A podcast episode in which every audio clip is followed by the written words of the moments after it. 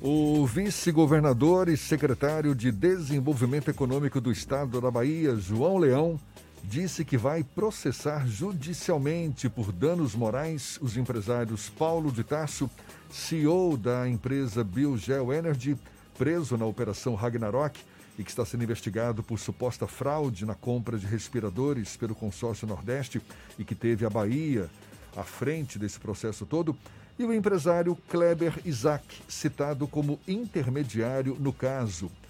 O vice-governador e secretário estadual de Desenvolvimento Econômico, João Leão, é nosso convidado aqui no Issa Bahia, com ele que a gente conversa agora. Seja bem-vindo. Bom dia, vice-governador. Bom dia, bom dia, Jefferson Beltrão. Bom dia, Fernando Duarte. Um abraço para o nosso Rodrigo aí, da sua produção, que é gente muito boa que fica segurando a gente aqui no telefone. Fica segurando. Um abraço, Rodrigo. Fica segurando todos nós aqui, viu? É. Vice-governador. A equipe aí do, do, da Tarde FM é nota 10. Ah, muito obrigado. Me diga uma coisa: apenas os empresários Paulo de Tassi e Kleber Isaac devem ser processados? É, só tem, porque eles foram eles que citaram a mim e citaram um dos um superintendente nosso na SDE. Então agora eles vão pagar indevidamente, eles vão pagar devidamente aquilo que fizeram, aquilo que citaram. Não tinha nada porque o que aconteceu foi ao contrário. Eu acho que eles ficaram com raiva da SDE porque eles queriam fazer um, um, um assinar um protocolo de intenções para uma construção de uma fábrica de respiradores aqui. E, infelizmente, eles não tinham o material necessário, o material que deveria se fazer, que deveria ter, para construir uma fábrica de respiradores. A primeira providência que nós fizemos foi mandar testar os respiradores na Federação das Indústrias do Estado da Bahia, no CIMATEC, e esses respiradores, quando foram testados, porque eles queriam assinar o protocolo antes do teste. E eu não aceitei, eu só aceitei fazer, assinar o protocolo depois que os respiradores foram, fossem testados. E lá no teste eles tiveram 10 problemas 10 problemas no, no, na, no projeto que eles apresentaram de, do, do respirador. Então, não teve a mínima condição de nós assinarmos aquele protocolo. Então, talvez tenha sido por isso que eles citaram o, o, o meu superintendente e, e, a mim, e a mim. Agora, eu tive a felicidade, uma coisa que eu sempre primo, e peço a todos os nossos superintendentes, diretores, a todos que nunca atendam empresários sozinhos. Nunca atendam para evitar problemas de futuro. Então, quando nós atendemos essas pessoas na SBE, tinham aí entre funcionários, entre pessoas que estavam na SDE 10 pessoas na sala. Era impossível você ter uma falcatrua ou ter alguma coisa na presença de tanta gente. Isso não existe. Se fosse eu sozinho, ou se fosse o superintendente sozinho que tivesse atendido a pessoa, era totalmente diferente. Isso não existe. Isso é, é realmente um, um, um, falso testemunho. Vice-governador, eu apenas para a gente situar temporalmente essa procura que a Biogeo Energy fez da SDE para assinar o protocolo de intenções foi já depois do consórcio Nordeste ter adquirido os, os respiradores junto à Hempcare ou foi ainda no começo da pandemia? Não, isso foi, acredito eu, que isso foi antes, antes da aquisição, antes do pagamento do, do, do recurso da compra do, dos respiradores. Vice-governador, o senhor sabe, foi criada uma comissão parlamentar interestadual, não é? Composta por deputados dos nove estados do Nordeste, criada exatamente para investigar as denúncias de fraudes, de supostas fraudes aí na, na aquisição dos equipamentos e que resultaram na Operação Ragnarok. Uma comissão que levanta suspeitas sobre também o processo de condução desse, dessa compra de equipamentos por parte do governo do Estado. O senhor acha que pode respingar essas investigações no governo do Estado, no, no, governo da Bahia? Eu acho que não, rapaz. Eu tenho quase certeza absoluta que não. Porque o que aconteceu é o seguinte: o, o que é que aconteceu? Primeiro foi a pressa de se comprar os equipamentos. É, é, o governador Rui Costa não estava nem envolvido nisso, ele estava lá no canto dele, é governador. Você tinha uma equipe que cuidava dessa compra, e não tinha nada. O coitado, eu digo coitado, me desculpe até meu amigo Bruno Dalster, Bruno Dalster tentou de ganhar essa história. Isso aí não teve absolutamente, não teve má fé, não teve dono, absolutamente dono nenhum. O que o, as pessoas que estavam envolvidas nisso queriam era rapidez, queriam comprar. Vocês se lembram vou lembrar aqui aos nossos ouvintes o que aconteceu. Nós compramos antes uns respiradores, compramos na China. Esses respiradores vieram para os Estados Unidos e foram sequestrados lá. O governo americano tomou esses respiradores todos. Então, nós estávamos aqui naquela loucura de atender a população da Bahia. O que nós queríamos, nós, quando eu digo nós, governo, nós, governo, porque nem eu, nem o governador Rui Costa estavam absolutamente nada envolvidos nessa questão, foi você, porque ah, o que Rui fez, eu poderia, se Rui tivesse, por acaso, viajado para Brasília, e quem assina as coisas, quando Rui viaja, sou eu. Eu podia estar aí, eu envolvido nessa história também, pô. Entendeu? Tem porque o processo foi pronto, foi ouvido a PGE, foi ouvido. Houve bolo por parte da PGE? Nunca. Nunca. Absolutamente nunca. Se tem uma. Um, a PGE, a PGE é a nossa Procuradoria do Estado a Procuradoria-Geral o senhor, da Bahia. O senhor falou. São pessoas seríssimas. O senhor falou que Bruno Dauster. O senhor falou que Bruno Dauster, que é atual ex-secretário da Casa Civil, entrou de gaiato nessa história, mas ele admitiu falha no processo de compra dos respiradores. Ele admite o quê? Falha no processo de compra dos respiradores. Não falha, não. Eu vejo de com honestidade, eu não vejo falha nessa história se ele admitiu, ele está admitindo até indevidamente. Porque eu não vi falha na, na compra do processo. Eu vi por pessoas de má fé, de má fé, que realmente aconteceu essa questão. Então, eu não, não vejo falha. Bruno não falhou para mim. Talvez eu estivesse no lugar dele, talvez tivesse feito a mesma coisa. Se qualquer pessoa natural e normal que quisesse resolver esse problema com a pressa natural que era necessária para combater o coronavírus, os respiradores. No bom português, salvar vidas, meus filhos. Salvar vidas. Era esse o intuito de Bruno Dalto e toda a equipe. Vi falha nenhuma nessa história. Eu acho que realmente o que aconteceu, o que aconteceu foi que, infelizmente, nós entramos numa de, de, com pessoas que tiveram uma fé. A, a pessoa alega que comprou os respiradores lá, o X saiu distribuindo dinheiro para uma série de pessoas, de um, um, dos quais é aquele cara que é lá de Itacaré, eu nunca vi aquela pessoa na minha vida, nunca tinha conhecido, nunca vi ele, e, e um cara recebe tanto, outro recebe quanto, outro recebe mais tanto. Isso aqui é um absurdo, isso aqui é um absurdo, isso é trapulinagem. que nós, se o governo tivesse conhecimento disso e tivesse dado, é, nós não teríamos entrado nisso.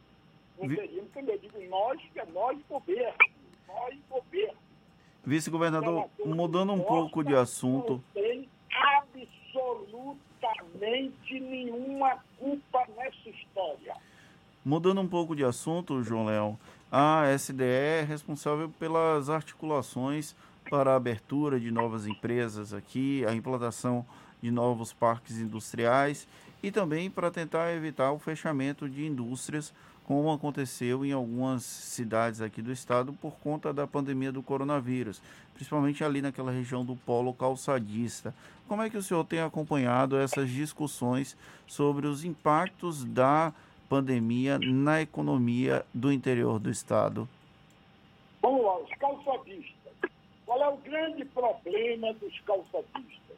Os calçadistas na Bahia, eles produzem o sapato e na sua maioria, o grande mercado dele, onde é que está? Está dentro do shopping.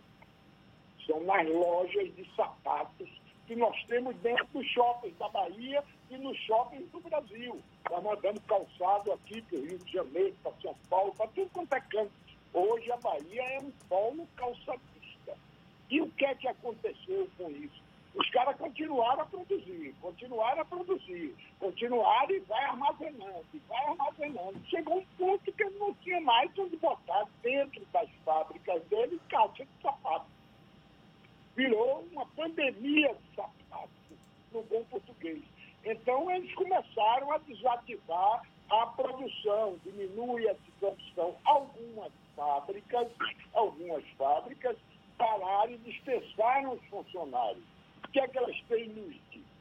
Que assim que resolver essa questão da pandemia, que eles conseguirem vender o estoque que eles têm, desocupar, deslocar o estoque deles no bom português, você desovou o estoque, eles voltam novamente a produzir. Isso aí é um setor que vai voltar novamente. Pandemia acabou, meu filho, a coisa continua. Agora, na SPE, o que nós estamos querendo é produzir, é trazer mais indústrias para a Bahia. A SBE, eu, por exemplo, estou aqui 24 horas, estou mais em casa, mas dois dias semana eu despacho na SBE. O que é que nós estamos SBE? É trazendo novas empresas, é trazendo a coisa. Agora mesmo reativamos uma fábrica ali em Simoncílio e tal, vamos embora. E nós estamos com um grande projeto para a Bahia, que é o projeto é, Sul Na região do Médio São Francisco, onde nós já começamos a montar uma usina, e essa usina, você vai chegar lá hoje, é uma loucura, tem 700 funcionários. É o pessoal tudo de máscara, plantando cana, tanto que a parte da montagem da usina, eles aceleraram um pouco. Por quê? Porque passa, os funcionários tinham um contato maior tinha um contato maior. A parte do plantio de cana, não, eles continuam plantando. Já plantamos 1.350 hectares de cana nessa propriedade. Vamos repicar agora para mais 5 mil. Já tem mais duas outras usinas que nós estamos já assinando os protocolos no intuito deles começarem a fabricar. Nós temos um grupo hoje que está aqui, que veio de de Minas Gerais, veio de São Paulo. Você tem uma ideia, o presidente da Única, que é a União Nacional das Usinas de Açúcar e Álcool do Brasil, ele está querendo vir para a Bahia. Está querendo, porque a nossa diferença, a Bahia, tem um dado histórico aqui para vocês, a Bahia tinha, aqui no Recôncavo, 11 usinas de açúcar e álcool. Era a Unialco, era a, a a União, eram diversas usinas, você tinha usina em São Francisco do Conde, usinas em, em, em Santa Amaro, tinha usina aqui Amélia Rodrigues, usina em Terra Nova, que por sinal o nome dela era Terra Nova, Terra Nova fugiu dessa usina. Então você vai e você ia, e de repente, em função da baixa produtividade aqui no recôncavo da Bahia, que o terreno é de massa P, as usinas só morriam durante seis meses, e seis meses a baixa produtividade era produzir 40 toneladas de cana por hectare. Nós estamos produzindo lá no oeste da Bahia de 300 a 400 toneladas de cana por hectare. É uma modificação tremenda. Hoje, a maior produtividade do Brasil e do mundo está aqui na Bahia, na região oeste do estado. Então, esse é o que nós estamos acelerando, que é uma usina dessa, ela gera aí algo em torno de 3 mil empregos diretos.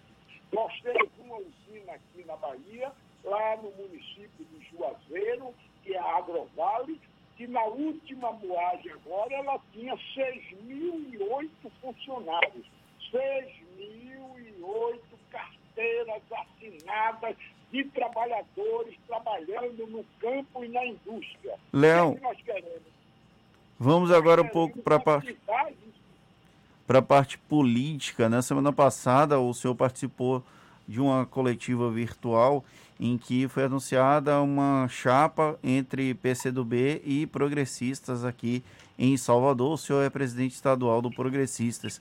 Como é que está a articulação do partido, tanto em Salvador quanto no interior do estado, já que o PP disputa ombro a ombro com o PSD para ver quem vai ficar com o maior número de prefeituras a partir de 2020? Em muitos municípios nós estamos juntos. Em muitos municípios a disputa é tão salutar que em muitos municípios o PP e o PSD nós estamos coladinhos juntos. Ou o PP tem um candidato a prefeito, o PSD tem um vice, ou ao contrário, o PSD tem um candidato a prefeito e o PP tem um vice. Por exemplo, claro disso na cidade vizinha, aqui, Simões Filho, onde nós estamos lá disputando é, é, normalmente ou o PT lança o candidato a prefeito ou o PSD lança o candidato numa harmonia muito grande.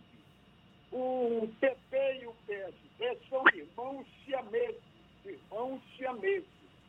Então nós temos um, um, uma coisa que agora alguns municípios aí é cativado. Aí é loucura, é cão e gato. Viu? porque aí a coisa vai realmente em função muito isso da localidade. Mas Otto e João Leão não entram nessa briga. Quando o município, a briga é muito acirrada, nós vamos deixar, deixa aquele município lá. Nem eu, nem Otto, nós vamos lá, porque nós não vamos brigar, eu e Otto, por causa de um, um município. Isso aí não tem sentido. Mas a coisa está muito bem aqui com o PCdoB. É uma aliança para valer, para valer. Espero que o PSD nos acompanhe também, que aí o PSD poderia entrar no jogo também. Aí se o PSD entrasse no jogo, aí seria ou o PCdoB lança o candidato a prefeito, ou o PP lança o candidato a prefeito, ou o PSD lança o candidato a prefeito. É uma questão de uma harmonia entre nós, entre nós. Isso é, é da política, amiga, é política. E a arte mais bonita que nós temos, quando você faz a coisa natural, quando você faz a coisa sadia, é a política. Vice-governador e secretário estadual de Desenvolvimento Econômico, João Leão, muito obrigado pela sua disponibilidade. Um bom dia para o senhor. Nada, um bom dia para você, Jefferson, um bom dia, Fernando Duarte, e um bom dia, meu amigo Rodrigo, que me tratou tão bem que eu fiquei aí aguardando vocês terminar a publicidade e tal, batendo papo com o Rodrigo e falando com o Rodrigo. Um abraço para todos, gente. E você, nossos ouvintes, muito obrigado pela paciência de nos ouvir.